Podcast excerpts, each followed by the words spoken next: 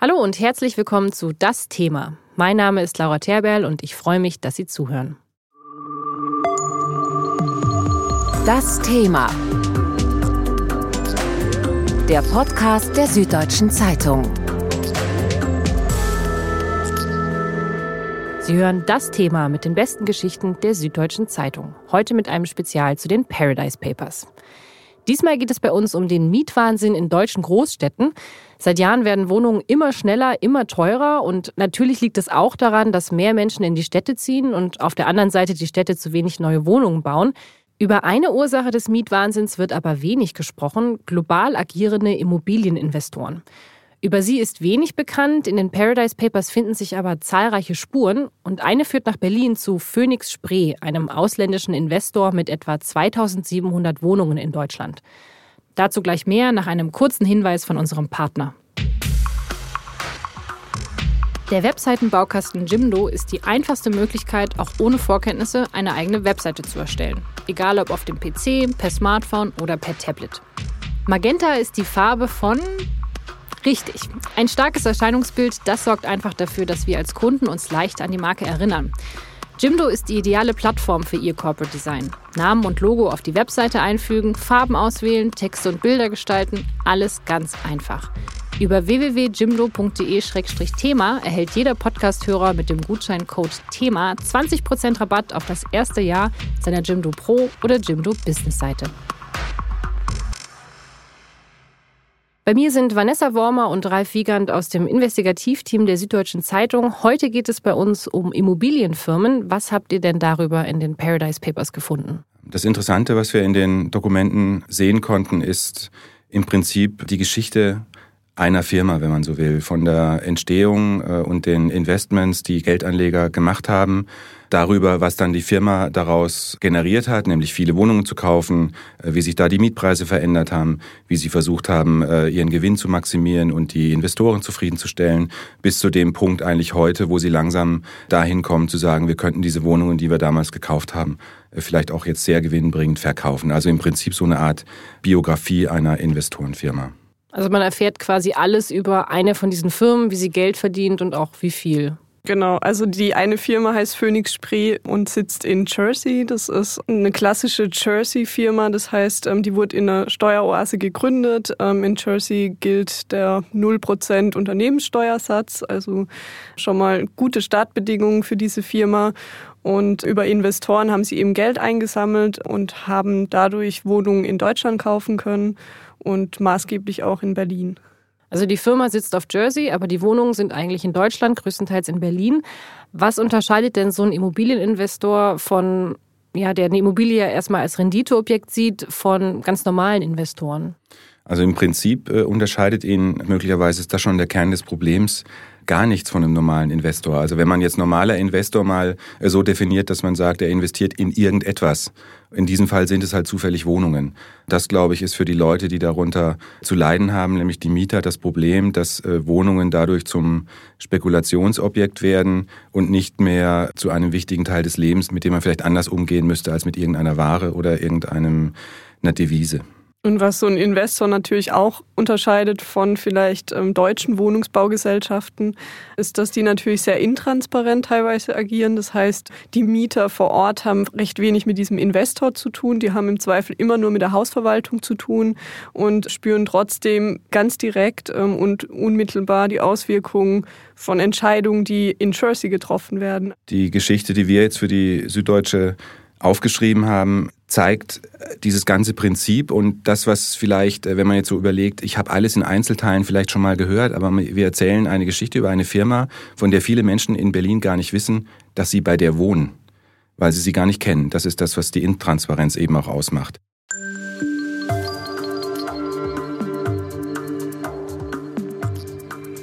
In Deutschland leben mehr Menschen zur Miete als in den meisten anderen europäischen Ländern. Für Investoren lassen sich deshalb gute Geschäfte machen, was manchmal auf Kosten der Mieter geht. Genauso ein Investor ist Phoenix Spree Deutschland, eine Firma mit Sitz in der Steueroase Jersey. Phoenix Spree gehören rund 2700 Wohnungen in Deutschland, die meisten davon sind in Berlin. Und kurz zusammengefasst ist das Geschäftsmodell von Phoenix Spree kaufen, renovieren, optimieren und mit Gewinn verkaufen. Für die Mieter heißt das, dass ihre Miete viel teurer wird. Bei einigen Wohnungen hat Phoenix Spree nach einer Renovierung offenbar die Miete um 70 Prozent erhöht. Und bei solchen Preisen können sich viele Mieter ihre Wohnung nicht mehr leisten. Die Firma optimiert aber nicht nur Wohnungen, sondern auch ihre Steuern.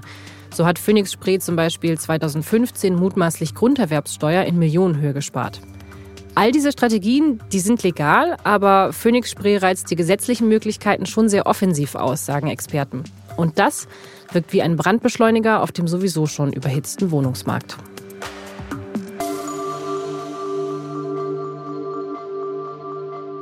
Was Phoenix Spree macht, ist also legal. Wieso interessiert es uns trotzdem? Es interessiert uns deswegen, weil es nach unserer Meinung und nach dem Ergebnis dieser Recherche ein ganz wichtiger Faktor äh, dafür ist, wie sich das Wohnen und das Leben in Großstädten verändert. Und legal heißt äh, erstmal gesetzestreu und dem Gesetz entsprechend, aber das heißt ja nicht immer, dass es richtig ist, nur weil es rechtens ist. Und äh, wir sind schon der Meinung, dass man auf diesem Feld des Wohnens und des Lebens der Leute, was man auch in den letzten Wahlen und so gemerkt hat, doch ein großes Thema ist. Äh, für viele wird es einfach eng, noch in Innenstädten leben zu können dass man da äh, anders mit umgeht als mit normalen Wirtschaftsgut. Wohnungen sind existenzieller Bereich des, des persönlichen Wohlbefindens auch. Also kann man schon sagen, dass jemand wie Phoenix Spree auch dafür verantwortlich ist, dass die Mietpreise so schnell steigen? Oder würdet ihr es eher nicht sagen? Doch, wir, wir würden das schon sagen. Also wir sehen bei Phoenix Spree eine Mietpreissteigerung von 25 Prozent. Das liegt noch über dem ohnehin wahnsinnig schnell steigenden Gesamtmietmarkt in Berlin. Da sind es 20 Prozent. Man sieht also, dass die schon so das, das Zugpferd für so eine galoppierende Preisentwicklung sind. Und das hängt natürlich sehr stark mit diesen Modernisierungen zusammen, weil sie natürlich nach Modernisierung immer viel mehr Miete verlangen können. Ja. Eben Stichwort Mietpreisbremse, sie müssen sich nicht mehr dran halten. Sie versuchen Mieter auch ja, rauszudrängen und ähm, neue Mieter zu bekommen, die eben bereit sind, mehr zu zahlen. Also sie kaufen ganze Wohnblocks, die nicht mehr im ganz so tollen Zustand sind und dann wird eben renoviert und dann ziehen neue Leute ein, die sich die viel, viel höheren Mieten leisten können, oder? Genau, im Prinzip fängt das schon früher an, also natürlich bei der Auswahl der Objekte, die, die passen muss. Man muss sehen, dass sie viele Immobilien auch schon vor längerer Zeit natürlich gekauft haben, als in Berlin eine ganz andere Situation herrschte, äh, dass Berlin jetzt so boomt und demnächst vier Millionen Einwohner haben wird. Das war vor zehn Jahren noch gar nicht so. Da war relativ günstig einzukaufen und gerade im Vergleich zu anderen Großstädten in Europa äh, wie London oder Paris oder eben auch, äh, man kann sogar München sagen, die damals schon auf einem ganz anderen Level waren, war Berlin natürlich günstig. Und da haben die eingekauft, dann haben sie geguckt, wer wohnt da drin, dann haben sie im rechtlichen Rahmen überall die Mieten schon mal erhöht und sobald jemand auszieht, wird eben versucht, diese Wohnung zu optimieren, teurer zu machen, neu zu vermieten und so geht das weiter. Also Phoenix Spree hat gekauft, als es besonders günstig war noch, 2007. Dann kann man ja auch eigentlich sagen, ja gut, sie haben halt einen guten Deal gemacht. Sie sind zu einer guten Zeit einfach eingestiegen, oder? Ja, also natürlich hat die Politik da auch für die Investoren die Tore geöffnet. Also man wollte ja solche Investoren auch in Berlin haben oder ganz, in ganz Deutschland. Das ist sicher auch was Positives, dass Investoren kommen und man wollte zu der Zeit sicher auch viele Investoren anlocken, aber dass es sich dann so entwickelt und dass es den Mietpreis so nach oben treibt, ähm, war wahrscheinlich nicht abzusehen. Heute sagt die Politik, ja, äh, wir wollten schon Investoren, aber wir wollten eigentlich andere Investoren. Wir wollten, wir brauchen jetzt Investoren, die Wohnungen bauen. Es gibt gerade neue Zahlen auch darüber, wie viel Wohnungen letztlich zu wenig gebaut wurden in Deutschland. Und das ist eine enorme Zahl, eine enorme sechsstellige Zahl. Und für Berlin trifft das natürlich auch zu. Und heute sagt die Politik, wir hätten schon gerne diese Investoren gehabt, die uns neue Wohnungen bauen. Der Markt ist aber anders und die Investoren reagieren ja nicht auf die Politik und auf die Wünsche, sondern die reagieren auf den Markt und der Markt hat ihnen gesagt, kauft billige bestehende Häuser und macht aus denen maximal viel. Das steht auch ganz explizit in den Geschäftsberichten von Phoenix Spree, die wir gelesen haben, dass sie das viel lukrativer finden, auch in bestehende Wohnungen zu investieren, als dass sie was neu bauen. Also das ist immer noch so, dass ähm, Neubau sich weniger lohnt, als in bestehende Wohnungen zu investieren. Also die Politik hat gehofft, dass Investoren kommen und neue Wohnungen bauen, aber stattdessen die Investoren, die kaufen sich lieber alte Wohnungen und erhöhen die Miete. Was macht das mit so einer Stadt wie Berlin? Also das verändert natürlich das Bild der Stadt. Und solche Stadtviertel, gerade Berlin, äh, steht ja dafür und viele sind deswegen auch dahin gezogen, ist ja so eine, so eine bunte, gewürfelte aufregende Stadt, in der oft arm und reich und Spießer und Freak und so nebeneinander wohnen. Und das verändert sich natürlich, wenn aus jeder Wohnung, wo ein Freak drin gewohnt hat, jetzt eine schicke Yuppie-Wohnung gemacht wird und dann halt das, das äh, Anwaltspärchen da einzieht. Dann werden sich viele Quartiere in Berlin verändern. Sie tun das jetzt schon. Und zwar anders als so in der ersten Gentrifizierungswelle, das ja auch in Berlin passiert ist, wo eher so Geschäftsstraßen in Einkaufsmeilen verwandelt wurden, die überall gleich aussehen, betrifft das jetzt auch so ganz normale Wohnquartiere wie Wedding oder so, was eigentlich gar nicht im Verdacht steht, jetzt groß super schick zu sein. Das wird die Innenstädte sehr verändern und die Mieter bekommen natürlich auch alle so ein Gefühl von Angst. Sie könnten die Nächsten sein, die raus müssen oder so. Auch das verändert eine Stadt. Aber so ein Investor wie Phoenix Spree, der hat jetzt ein paar tausend Wohnungen, gibt natürlich sehr, sehr viel mehr Wohnungen in, in Berlin auch. Kann denn so ein einzelner Investor wirklich so viel Auswirkungen auf den Wohnungsmarkt haben? Phoenix Spree steht natürlich für ein System. Also Phoenix Spree ist sicher kein Einzelfall, das wissen wir auch von anderen Recherchen von Kollegen. Aber es ist eben eine Systematik dahinter, die wir offenlegen wollen. Und Phoenix Spree zeichnet eben sehr genau in den Geschäftsberichten und in den Unterlagen, die uns vorliegen, nach, wie sie dabei vorgehen. Und deshalb konnten wir zumindest zum ersten Mal so richtig tief reinschauen, wie dieses Investorensystem funktioniert. Es ist im Prinzip nicht so, wie man das manchmal aus schlechten Krimis kennt, dass da ein schmieriger äh, Hausbesitzer der Oma die Gasheizung abdreht und wartet, bis sie erfriert, damit die letzte aus dem Haus auszieht. Sowas ist Phoenix Spree natürlich nicht. Phoenix Spree agiert nicht sonderlich brutal oder sowas, sondern das, was uns ein bisschen fasziniert hat, auch in den Auszügen aus den Berichten und den internen Berichten, die wir dort einsehen konnten, war eher so die Kälte, mit der sowas passiert. Also, dass auf dem Markt des Wohnens, wo jeder eigentlich ein behagliches Umfeld haben will, so eine totale Rendite gesteuerte Kälte einzieht und ähm, der Mieter halt zu einer Rechengröße wird. Das kann man aus diesen Papieren sehr gut rauslesen. Das ist nicht der große Skandal, der dahinter steht. Die fahren nicht mit dem Bulldozer über ein, ein Mehrfamilienhaus, aber sie haben eine sehr krasse Kälte in ihrem Vorgehen. Ich habe ja nicht allein an der Geschichte recherchiert, auch der NDR war an der Recherche beteiligt und die haben auch mit einer Mieterin von Phoenix Spree gesprochen und da hören wir mal kurz rein. Es geht ja in diese Situation, ähm, dass man mit Mieterhöhungen rechnen muss oder durch Modernisierung, die dann keine Kappungsgrenze mehr erfahren, geht es ja nicht einfach nur um die Kosten oder jetzt den Anteil vom, vom Einkommen, den Miete heutzutage schon einnimmt, sondern Wohnen ist einfach ein Grundrecht und ähm, es geht auch nicht nur darum, dass ich irgendwo eine Bleibe habe, wo ich mein Bett hinstelle, meinen Schrank hinstelle, sondern es ist mein Zuhause. Und von daher sehe ich schon ähm, die Notwendigkeit, dass man politisch so einen Rahmen schafft. Also ich möchte, es ist auch nicht in Ordnung, die Gebäude total verfallen zu lassen, ähm, aber da so einen Weg zu finden, der den Erhalt der Substanz und aber auch gleichzeitig die Möglichkeit schafft, dass man eine Wohnung finden kann und auch in einer Wohnung bleiben kann und nicht ständig ständig davon bedroht ist, ähm, unter Umständen sich ganz schnell neu orientieren zu müssen und sein Zuhause zu verlieren und nicht nur den Mietvertrag. Das war eine Mieterin von Phoenix Spree. Äh, und die Mieter sind natürlich die, die am Ende so ein bisschen die Zeche zahlen, die eben die höheren Mieten bezahlen müssen.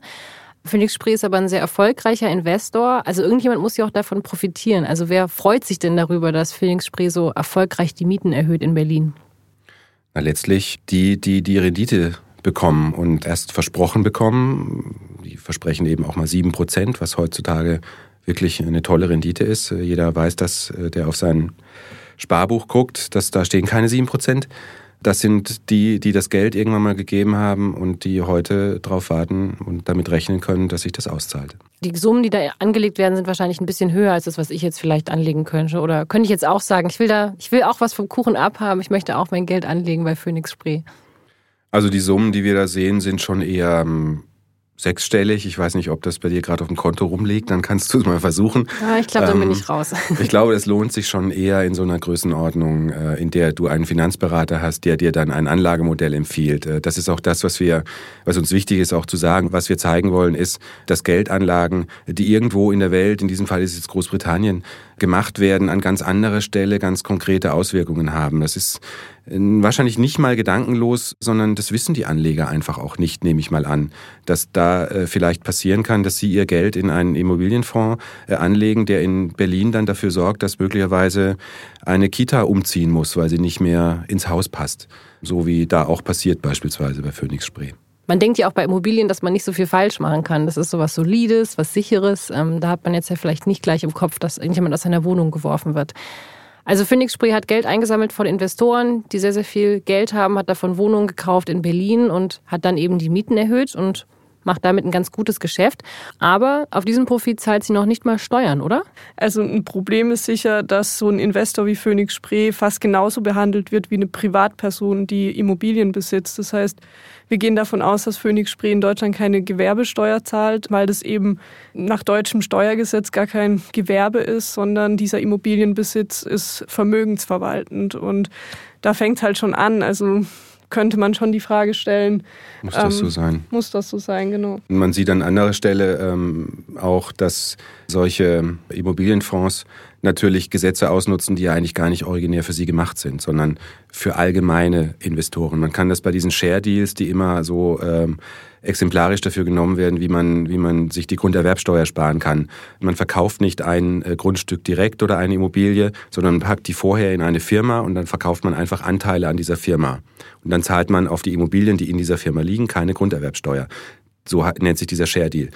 Gemacht wurde das gar nicht für Immobilien, sondern gemacht wurde das für normalen Aktienhandel. Weil wenn du jetzt eine Aktie kaufst, zum Beispiel von VW, dann erwirbst du damit auch einen Teil des VW-Geländes und dass man da nicht hergehen muss und muss jetzt aus dieser Aktie den Grunderwerbsteueranteil an dem Stück Gelände rausrechnen. Dafür hat man gesagt, da gibt es keine Grunderwerbsteuer. Man hat aber nie damit gerechnet, dass ein Unternehmen kommt, das ausschließlich mit Immobilien handelt und das für sich nutzt. Solche Sachen finden deren Juristen und dann sagen sie, hallo, hurra, ich habe da was gefunden, wir machen das künftig so. Und äh, so geht das Stück für Stück und dann kommt am Ende ein steueroptimiertes System raus. Also Phoenix Spree kauft Teile von Firmen, denen Häusern gehören und das nennt sich dann Share Deal und dann muss man keine Grunderwerbssteuer zahlen. Ja, das ist die etwas vereinfachte Variante davon. So stimmt das. Man kauft eben nicht ein ganzes Haus, sondern man kauft eine Firma zu 94,8 Prozent und 5,2 Prozent muss ein anderer oder andere äh, Leute oder Firmen äh, weiterhalten und dann kannst du das Haus oder die Immobilie, das Grundstück, den Wohnblock, die Straße, die da drin steckt, ohne Grunderwerbsteuer haben. Das ist ein Trick, den im Prinzip alle großen Immobilieninvestoren nutzen, weil er ist total legal. Er stört inzwischen die Politik sehr, weil allein in Berlin beispielsweise gehen nur dadurch 100 Millionen Euro ungefähr äh, im Jahr verloren, sogar mehr, hat der Finanzsenator selbst gesagt. Äh, allein durch diese nicht eingenommene Grunderwerbsteuer, durch diese Share Deals. Und da sieht man auch, dass die Politik ein bisschen die Geister, die sie gerufen hat, jetzt irgendwie vertreiben muss und das nicht so ganz schafft. Während sie in den vergangenen Jahren die Grunderwerbsteuer immer weiter erhöht hat. Das heißt, die Zeche zahlen eigentlich die einzelnen Hausbesitzer, die natürlich ihre Grunderwerbsteuer zahlen und das sind teilweise sechs Prozent. Und die haben eben nicht die Möglichkeit, einen Share-Deal abzuwickeln, weil die keine Anwaltskanzleien beschäftigen können und weil das natürlich alle keine Dimensionen Firmen springen. Wenn du deine Eigentumswohnung, deine, in der du vielleicht als Single gewohnt hast, früh genug gekauft hast und du verkaufst die jetzt, zahlt der Käufer natürlich die Grunderwerbsteuer. Und mit diesem wertvollen Wissen können dann Immobilieninvestoren wie zum Beispiel Phoenix Spree sehr, sehr viele Steuern sparen. Und in euren Artikel über Immobilieninvestoren, da hören wir mal kurz rein. Entdecke die Möglichkeiten. Das alte IKEA-Motto zur Einrichtung einer Wohnung haben Investoren auf dem Wohnungsmarkt längst für sich umgedeutet. Sie machen Wohnraum teurer, vermeiden an allen Stellen geschickt Steuern und dem Staat fehlt das Geld. Auch um den benötigten billigeren Wohnraum selbst zu bauen. Sorgen, dass sich das bald ändern könnte, macht sich Phoenix Spree offenbar nicht. 2016 schreibt die Firma ihren Kunden ganz gelassen, die Aussichten auf dem deutschen Wohnungsmarkt, vor allem in Berlin, bleiben positiv, mit weiterem Spielraum für steigende Mieten und Renditedruck. Das heißt, es wird alles nur noch schlimmer in deutschen Großstädten? Ja, das ist schwer vorherzusehen, aber wir sehen schon, dass es ähm, von der Politik natürlich auch Antworten gibt auf diese Probleme. Das heißt, der Milieuschutz in Berlin ist ein gutes Beispiel. Da versucht Berlin dagegen vorzugehen, dass eben viele Wohnungen auch in Eigentumswohnungen umgewandelt werden. Und da sehen wir auch ganz konkret, dass Phoenix Spree dadurch gehindert wurde, ein paar Wohnungen umzuwandeln. Also denen wurde es dann wirklich verboten von der Stadtverwaltung Berlin.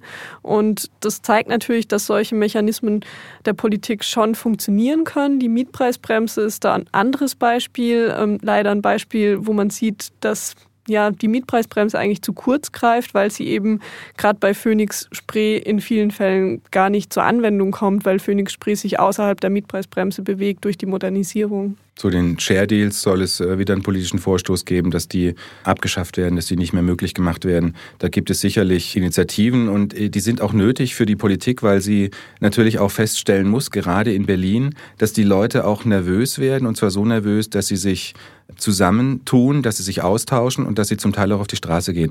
Und da muss die Politik natürlich schon gucken, dass dieser soziale Sprengstoff, der das ist, nicht irgendwann auch zündet. Und deswegen sind sie in der Pflicht, da auch was zu tun. Wieso es diese legalen Möglichkeiten gibt und was der Staat dagegen tun kann, darüber reden wir gleich nach einem kurzen Hinweis von unserem Partner.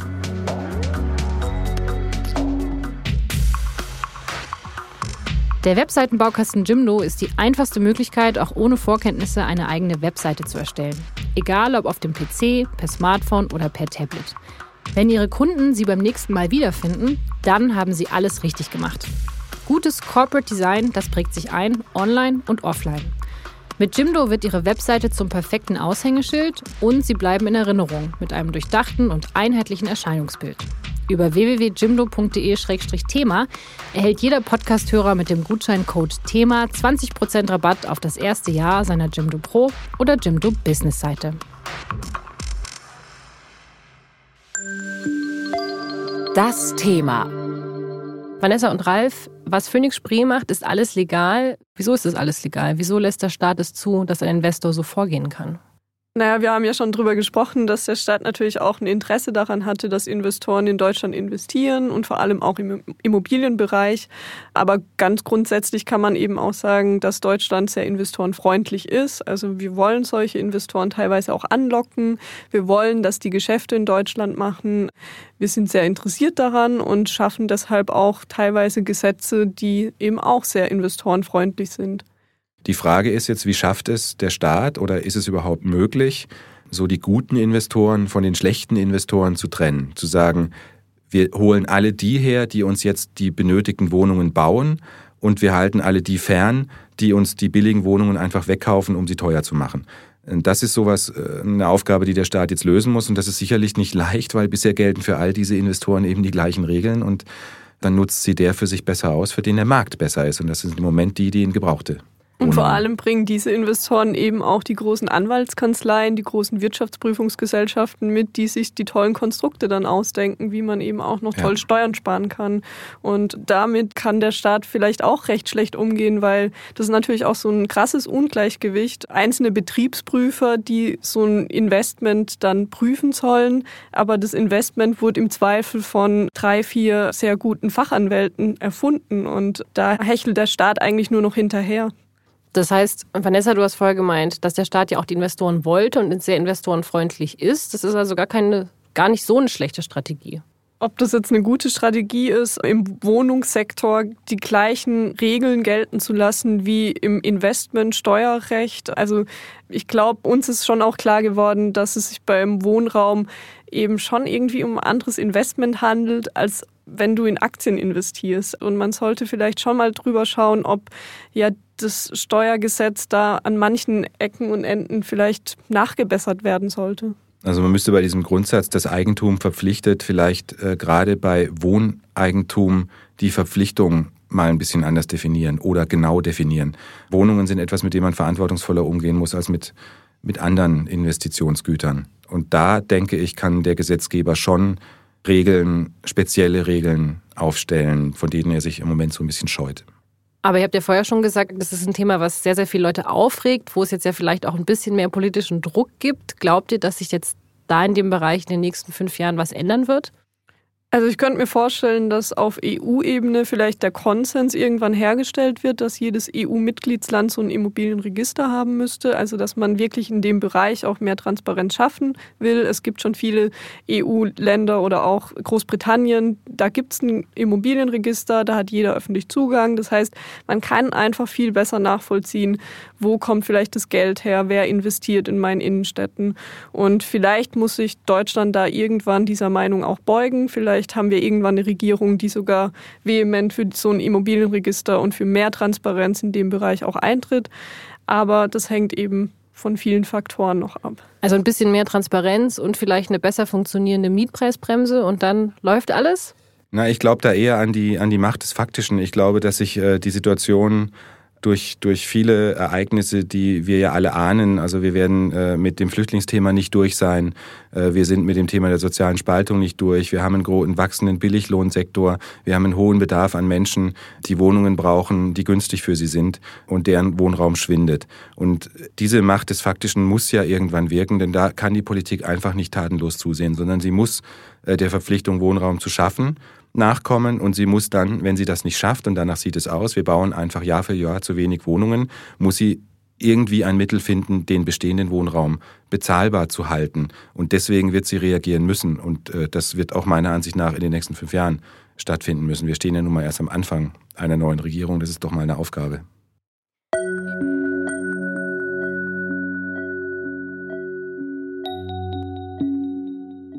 Wir haben diese Podcast-Folge bereits einige Tage im Voraus aufgezeichnet und jetzt hat vor der Veröffentlichung Phoenix Spree auch auf unsere Anfrage reagiert. Und ich sitze jetzt gerade im Büro bei meiner Kollegin Vanessa Wormer. Vanessa, was sagt denn Phoenix Spree? Also Phoenix Spree schreibt, dass sie sich selbstverständlich an alle Vorgaben des Miet-, Eigentums- und Steuerrechts halten. Das heißt, sie sagen uns eigentlich, dass alles, was sie machen und was wir auch schreiben, dass es absolut marktüblich ist. Also Phoenix Spree sagt alles legal, aber das habt ihr eigentlich vorher genauso gesagt. Hat dich denn irgendwas an dem Statement überrascht? Ja, es hat mich so ein bisschen überrascht, ähm, dass sie darauf eingehen, dass sie im Moment gar keine Gewinne machen in Jersey in Deutschland. Das heißt, zum einen sagen sie, sie halten sich an alle Steuergesetze, aber zum anderen sagen sie auch, na gut, wir machen nicht allzu viel Gewinn gerade, deshalb zahlen sie offenbar auch nicht allzu viele Steuern im Moment. Und zum anderen schreiben sie, dass sie damit rechnen, möglicherweise in Zukunft Steuern zu zahlen. Und das ist schon sehr im Wagen gelassen. Also unsere Experten haben ja auch immer gesagt, sie kennen solche Strukturen, sie gehen davon aus, dass Firmen wie Phoenix Spree auch bei der Umwandlung in Eigentumswohnungen, dass auch dann Steuern gespart werden. Und Phoenix Spree hat es ja selbst so im Wagen gelassen, dass wir jetzt wirklich nicht wissen, werden die jemals Steuern zahlen oder nicht. Das wird man dann in ein paar Jahren sehen. Vanessa, hat sich für dich nach diesem Statement irgendwas an deiner Sicht auf das Thema verändert? Absolut nicht, weil Phoenix Spree ja genau das nochmal dargelegt hat, was wir auch recherchiert haben oder was wir rekonstruiert haben. Das wollten wir in der Geschichte auch klar machen, dass es natürlich, also dass Phoenix Spree auch für ein System steht und dass das System sich vielleicht an ja, legale Strukturen hält oder sich legal verhält, aber dass es trotzdem fragwürdig ist und dass es auf viele Tausende oder Hunderttausende Mieter in Berlin und anderswo in Deutschland sehr starke Auswirkungen hat.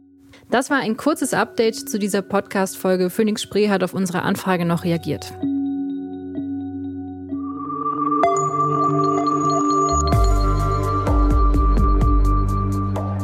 Vielen Dank, Vanessa Wormer. Vielen Dank, Ralf Wiegand. Und ein großes Dankeschön geht auch an die Kollegen vom NDR. Mit denen habt ihr zusammen an der Geschichte recherchiert. Das war's mit das Thema. Ich freue mich, dass Sie zugehört haben. Und alle Folgen von das Thema finden Sie auch unter www.sz.de-podcast. Auf Wiedersehen. Das Thema. Moderation und Redaktion Laura Terberl. Regie und Produktion Ikone Media im Auftrag der Süddeutschen Zeitung. Alle Informationen unter sz.de-podcast.